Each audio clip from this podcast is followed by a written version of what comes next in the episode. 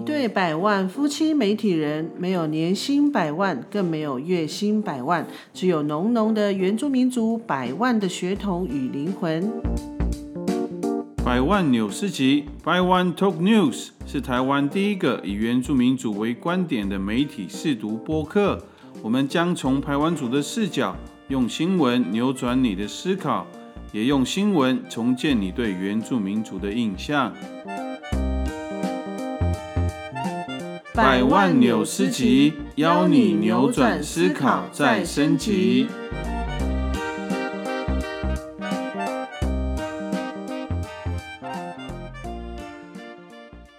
加拜加拜，大家平安，大家好，我们是百万夫妻。又是新的一周了，又跟大家见面了。那上一周就是这个百万好朋友的专访之后啊，又。陆续有很多那个新朋友来到我们的粉砖了。对，我们有发现，就是在如果说是只是主题方面的话，可能真的就要看大家对这个主题的兴趣。嗯。然后，如果我们是专访好朋友的话，那他们周遭的朋友其实都会来来关注，也让我们在在这段时间哦，其实按赞数跟那个留言的数量其实有增加。哎，像这一个礼拜。有增加了几个留言，像第一个就是平平平平，他是在 IG 上留言给我们的，然后我觉得他的留言让我还蛮欣慰的。他是说他很喜欢我们的节目，然后他现在就是一集一集慢慢的收听，把那个集数补完，然后他也很谢谢我们节目，就是填补了他的乡愁，让他更认识自己的家乡屏东。所以看起来他应该。是屏东人，然后旅外或是北漂。对呀，当然我我好像有留言给他，就是屏东真的很好，有时间还是要回来走走，好吗？对，然后接下来针对上一集那个台湾才女卢凯媳妇，有一个朋友他是说他很喜欢这个标，这个我有点看不懂啊。应该是说这个标题吧，下的很好吧。是吗？职业病啊，职业病，职业病哈。对，因为这个熟样是我们我们都认识的朋友啦，所以我们就可以跟他开个玩笑这样子。好，然后还有一个就是我我记得是在粉砖留言，就是郑寒森他说。他感觉这集很棒，然后他觉得卢凯族很神秘，然后砍树种电的那一集也很棒。嗯，你也很棒哦。哎，其实很多集数都很棒啊，就是也希望就是这位朋友就是郑寒生，嗯，哎，寒生应该讲寒生哦，好 也可以听看看其他集数。对对对，没错。好，然后还有一个也是我们我跟百万夫我们两个的好朋友，就是。呃，戴小军，然后他是说这一集太可爱了，扫地机器人真的不能进到部落，对，因为那个 只不过说他是那个怠惰的啊，带动的老人家说他是怠惰的象征，养成那个怠惰的那个习惯。对啊，那小军其实我可以大概预告一下，其实我们大概一个两呃一两个月之后，我们也会专访那个小军，他是我们都很喜欢的一位歌手。对，然后他真的是非常有质感。其实前前阵子我们本来就要访问他了，我们都已经去去他们那边。那因为刚好他那天也有其他的的行程，然后我们也怕说他太累。那我们那天也是想说，就先我们可能要在一段时间好好的准备，我们再再访问他这样。所以其实也非常感谢他支持我们的节目这样子。嗯，谢谢。对啊。好，那最近就有一个。电影圈的应该算是说大事，好像也不是，就是一个嗯很特别的一个影片，对，就是入围了那个台北电影节的最佳纪录片。那他就是阿扎依兰的呼唤，对他，他他写阿查依兰的呼唤，其实就我们我们在在地的念法是阿扎依兰的呼唤这样子。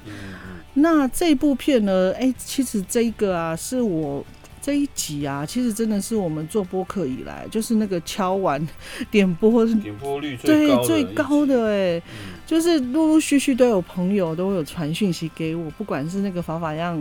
的那个 Civic，或者是其他像有电影圈的朋友，或者是不同族群的朋友，他们都私讯我，然后都想要了解这件事情。对。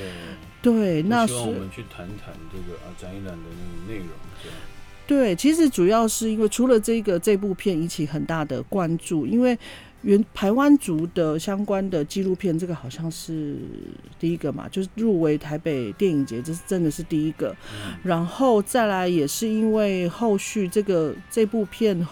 呃。被关注之后，然后有有一些声明稿哦，有一个声明稿出来，所以大家就想知道到底那个来龙去脉是什么，到底是什么问题，然后这个这个头目发生什么事，那为什么有其他的家族好像有不同的意见这样子，所以大家就很想知道，所以我们也在这段时间就是访问了一些呃，就是相关的家族一些。呃，部落领袖，我们都因为我们想说，我们还是好好的来做做这一集的准备，这样，嗯，做一些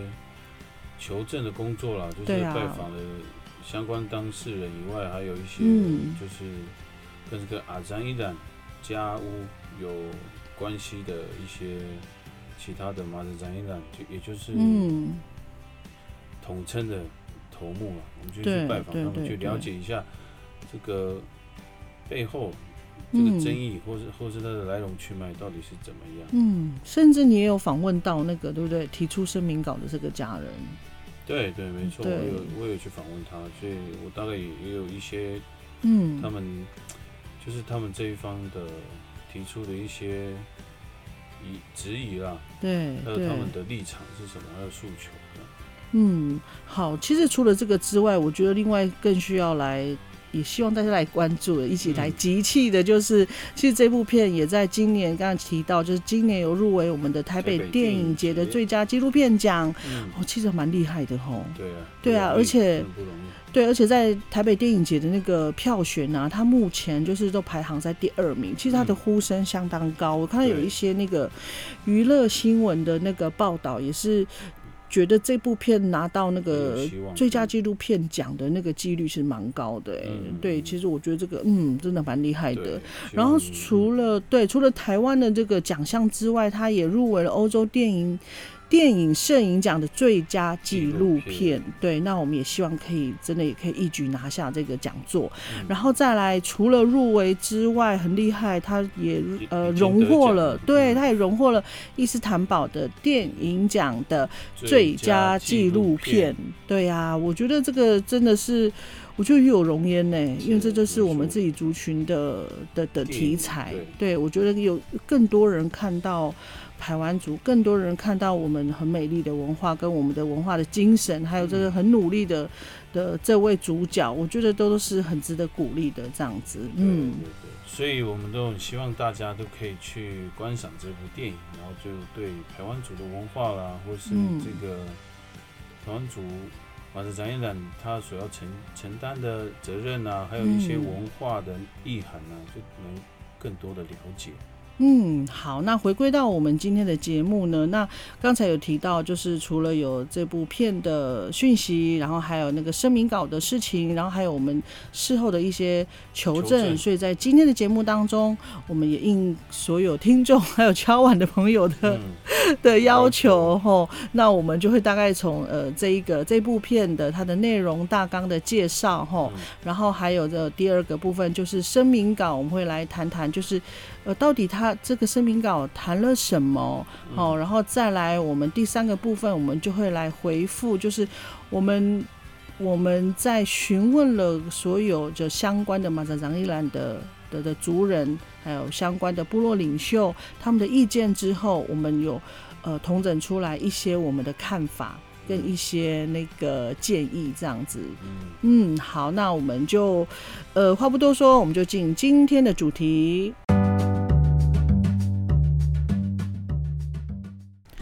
好，第一个部分呢，就是因为我想有很多的朋友跟我们一样，其实也还没有看过这部片，我们都只有看过呃纪录片的预告。对，那其实前阵子呃这部片的制片哦，有传了他们呃节目的新闻稿，嗯，也就是他们的内容大纲，让我知道。那其实我们也很希望近期有有机会能够赶快去看这部片。那这部片的那个内容呢，其实，在这呃，在制片他传给我的新闻稿里面，其实都很详细的说明了哈。它里面提到，就是阿长伊兰的呼唤，它主要是描述呃排湾族大后部落的大头目继承人廖丽华，也就是人们人曼，在他父亲的期待下栽培他，从护专毕业，成家立业，但没有想到他的父亲在他很年轻的时候就意外的病逝，而且来不及教育他，就是相关的排湾族的文化，让他的人生。进入了。一连串的风暴，这样，然后在经历了她的父亲骤逝，然后与丈夫离异的双重打击之下，那年轻的她，她其实曾经有想要逃避这个头目的身份，她也想要逃离这个部落，因为她想跟一般人一样过着自由自在的生活。可是呢，她到最后，她还是明白了这个小小的愿望，她在这一生中是无法实现了，因为呢，她的祖灵一直在召唤她，然后她。他终究还是回到的部落，他还是必须要挑起这个重担。那其实，在他的父亲过世之后呢，那呃，他们久未居住的大头目。家屋其实就已经夷为平地了，所以他们全家人就只好呃寄居在他的舅舅所搭建的铁皮屋里面。但是，嗯，他的人生考验其实都一直还没有停止。除了刚才那样他们居无定所的困难之外，其实到了八八风灾，其实在对他们的部落也造成了非常严重的呃破坏。那他带着他的母亲跟三个孩子，他们移居到了慈善单位所捐建的一个。永久屋，那他的人生呢，走到了这个地步，其实对他来讲真的是一个山穷水尽。那他住进了永久屋之后后呢，他为了他年老的寡母跟孩子找到了寄生之地，他以他的人生的苦难就将画下了。据点，但他万万没有想到，他最大的苦难是大后部落的大头目身份吼，因为身为大头目，他住进了永久屋，也就是他搬离了他原本的部落，那其实这件事情就成了他头目离开部落的一个口实。更有人去质疑他没有头目家屋，那头目算是什么头目呢？其实这些种种的问题都一直在打击着他。那这样的困境，他竟然还能够保持乐观，对生活充满热情，而且他也积极的学习自己的文化，而且他放下了一切的身段，然后呃跟着周遭的族人一起到工地打工，脚踏实地。然后靠着呃微薄又不固定的收入养大了他的三个孩子，然后也非常努力去承担大头目在部落的象征的意义。然后他的真诚跟他的努力，其实也是获得了许多族人的支持。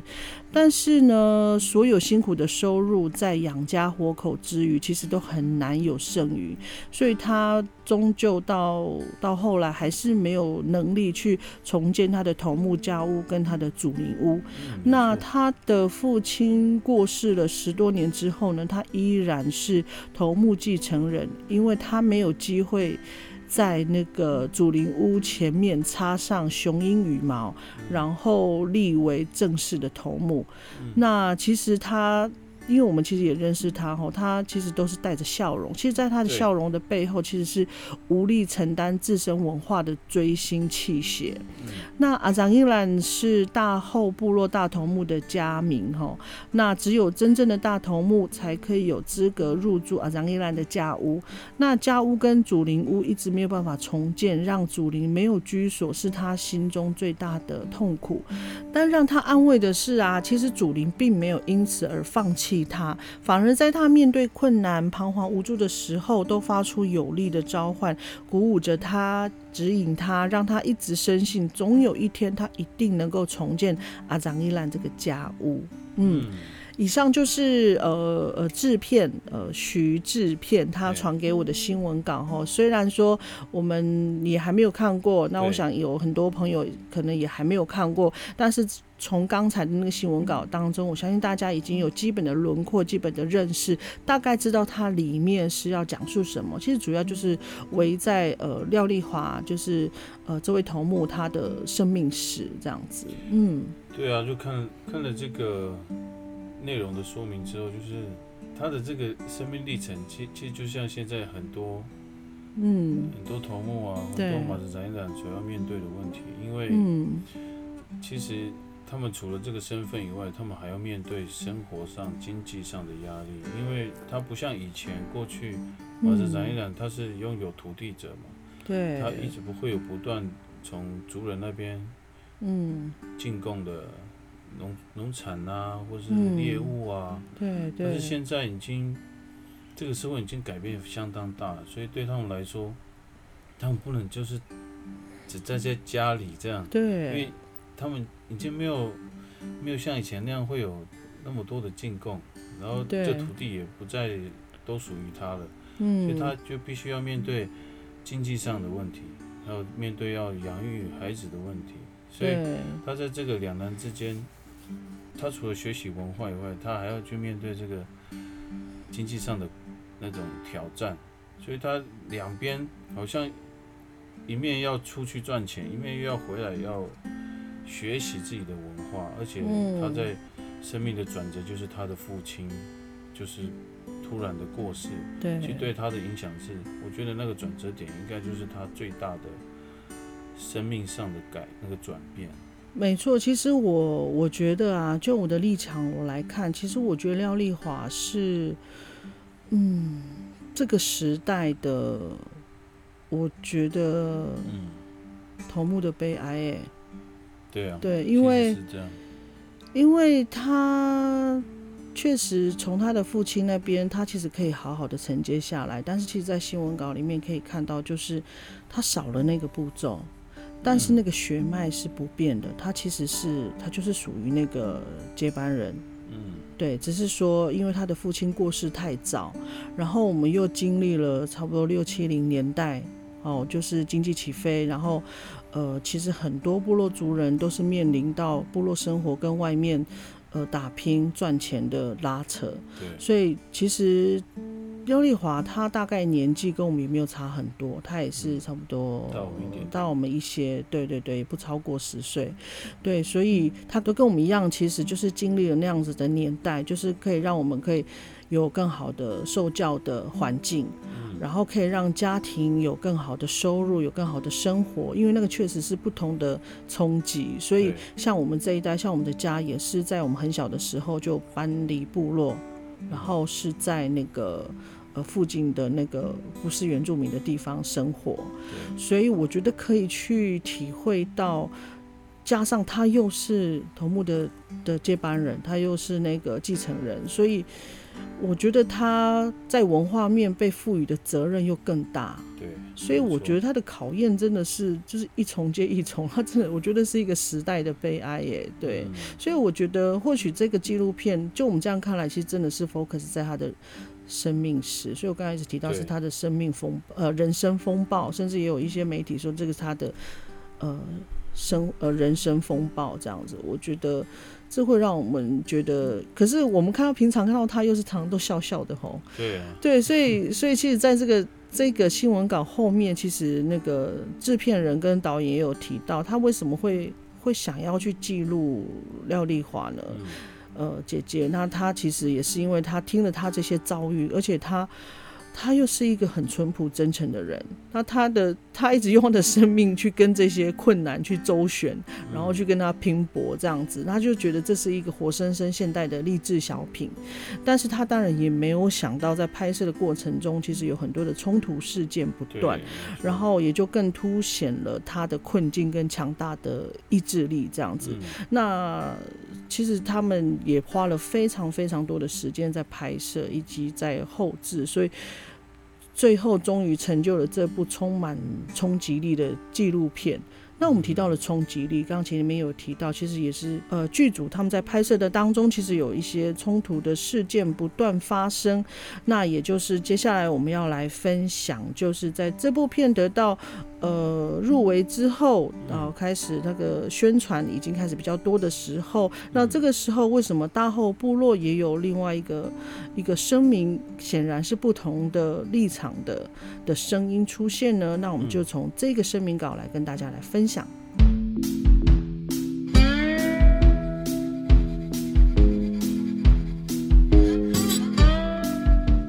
新闻都在报道这这部阿展一冉的呼唤入围了之后啊，就大后部落就阿展一冉家族后代呢，就发出了一个声明稿，然后他他们有四项的声明啊，然后他们的第一项呢，他们是说，八八风灾之后，大后部落安全堪舆地区与报道内所陈述非常危险之地有所违和。依据摩拉克台风灾后重建特别条例第二十条，灾区重建应尊重该地区人民、社区组织文化及生活方式。中央政府、直辖市政府、县政府得就灾区安全堪舆或违法滥建之土地，嗯经与原住居者之商取得共识，得划定特定区域，限制居住或限制强制迁居迁村，且应与符合前项之适当安置。这个共识是要就是自己同意就可以过去，而并不是被强制安置，还有驱离部落这样。好，那在这一点的那个声明里面呢，我想他大概的意思哈，就是我们所解读，就是认为说，其实搬迁对，搬离原本的部落到永久屋是呃廖丽华自己的意愿。对，就是说他自己的意愿，并不是呃因为呃强制安置这样子，所以他才会在前面提到说大后他其实是他是认定是安全堪舆，但是他并不是所谓的非常危险，所以他想要强调的就是呃那头目他是廖丽华，他是那个自愿的，嗯，自愿离开这个地方这样子，自愿离开嗯。这个部落。然后呢，他第二第二条声明就是他列出了那个阿展伊兰的历任世代的头目，也就是嗯马展展伊兰的对。的一些名字，就第一代是掌门人，对，嗯。就是这个阿扎伊兰的掌门人。对，啊，第一代是叫喜勒达，嗯，然后第二代是 e e 嗯第三代是勒勒盖第四代是布勒第五代是布拉布拉路亚，路亚，第六代是姆尼，嗯。第七代是古拉古勒，嗯。然后第八代是伊迪斯。嗯。然后他们说这是代代有长氏继承，嗯。然后啊，展一良家系存续自日据时代以来，从九阿搞搬迁至九阿 Verlu，也就是现在的大后。啊，前面那个九阿搞是大后部落的旧址。然后他们提到说，九阿搞大后部落创在那个现在这个大后呢，创立了新家屋，叫加鲁萨吉的加鲁萨吉后，阿赞伊兰家屋便无存在在现今部落。嗯，其实在这个声明里面啊，我我会比较疑惑，就是所以在第二个声明就是说，啊，张一兰这一个代代相传，一直到其实到日据时代以后，他们搬迁到后来现在的部落之后，啊，张一兰就没有了。对，他的对，我在声明稿声明稿里面看起来是如此。对，就是啊，张一兰已经没有了，而是取而代之的是那个加鲁萨 give 对这个家族这样，那这是第二点。嗯好，好，然后第三点第三是他提到廖丽华女士近代戏谱，她的奶奶叫廖半梅，与鼓楼村郑霞镇吉夫鲁晚拉喜结婚。啊，当时由廖丽华爸爸廖来山遮鲁姆达散继承法夫伦安这个家屋名，才是才是他们认为所知道的那个相关系谱，然后与啊，展一冉家屋名之关联有待查证。对，那在了第三点呢，他所提到就是呃，廖丽华女士她的她的爷爷奶奶结婚了之后，她觉得应该是呃由她的廖丽华的爸爸去承接她奶奶的家屋名。我看到的是这样子、哎，对，可对是他又写说，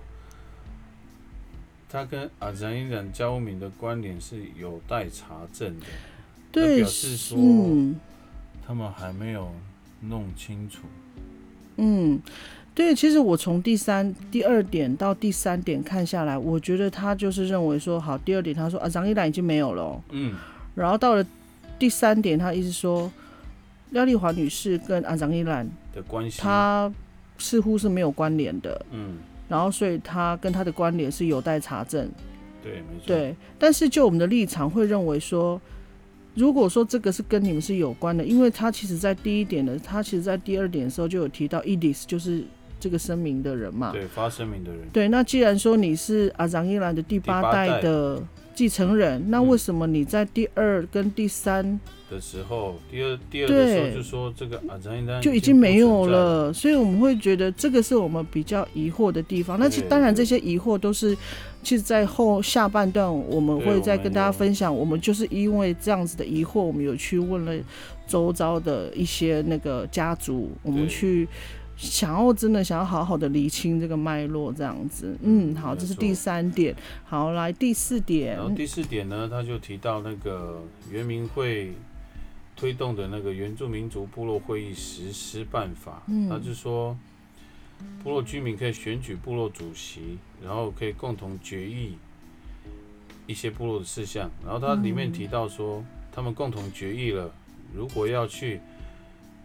a g a 就是要到这个旧部落的时候，都必须经过部落主席还有社区发展协会申请告知。啊，他说阿赞伊兰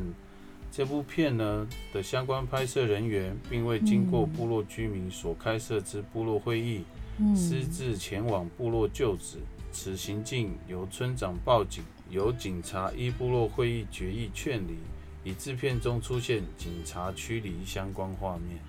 嗯，来到了这一点呢，我们我们就是会比较有疑惑的，就是看来这个就是所谓的智商同意嘛。那我们提到的是对，所以我们就就会很好奇说，到底那个原民会这边所公布的那个部落会议的那个实施要实施要点里面，对于我纪录片的拍摄，到底有没有相关的规范？所以嗯我们其实也也也有去找这个实施要点，所以等一下后面我们都会再来一一的说明。对，嗯没错。啊，接下来他就在最后，他有有写到啊，展一览的互换一片内容及纪录片相关报道的不实指控，嗯依据互以个人利益作为消费大后部落文化资产之题材。嗯以上仅针对部分不实内容特此说明，恳请啊展一览的互换一片之相关单位、个人。嗯尊重部落会议相关决议，特别谢谢魏佑真导演及九亿传播有限公司团队的拍摄，让大后部落有机会被外界外界看见。在此也预祝纪录片得奖。嗯，其实不管是制作单位或者是那个声明稿，看来其实大家都很希望这部片有让更多人看见，就是大后部落这个地方的文化历史。对，对，然后再来，当然这些就是有一些从从这个声明稿这个家家族里面，他有发出的一些声音，我觉得我们也我们也是希望能够很平衡的去去两边都能够听两边的声音，毕竟我觉得如果说。这些纷争不断，我觉得都会让不管这个很辛苦制作的这纪录片也好，或者是对这个嗯嗯，就是你们家族的人来讲，其实我觉得都是情感的撕裂，还有一个伤害，所以我们真的也花了一段的时间，就是除了。呃，百万夫他有去访问，就是廖丽华女士。那其实对他也去访问了，就是发了发了这个声明稿的这个家家族对，然后除了这之外，我们刚刚也是一直提到，我们也会去问，就是呃其他的那个头目的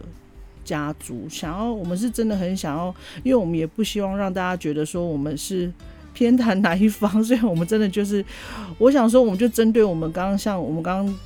有疑问，就是声明稿的疑问。那因为现在其实廖丽华女士她也都没有对外的一些说明，所以我们就是只能依据就是我们所看到的这些资料来做一些查证的动作，这样子。嗯对，没错。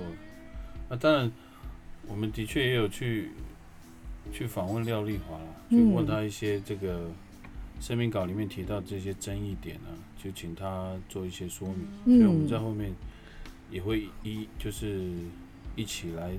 来让大家知道。嗯，好，也让大家了解到这个纪录片它想要带给大家的是什么，想让大家了解、想看到所要启发的是什么。那我们也在刚才的段落里面，我们也听到了在声明稿这几点里面，他所质疑的是什么，这个家族里面所质疑的问题是什么，还有接下来我们下一段节目，我们就会针对我们所查证的来跟大家来回应，来跟大家分享。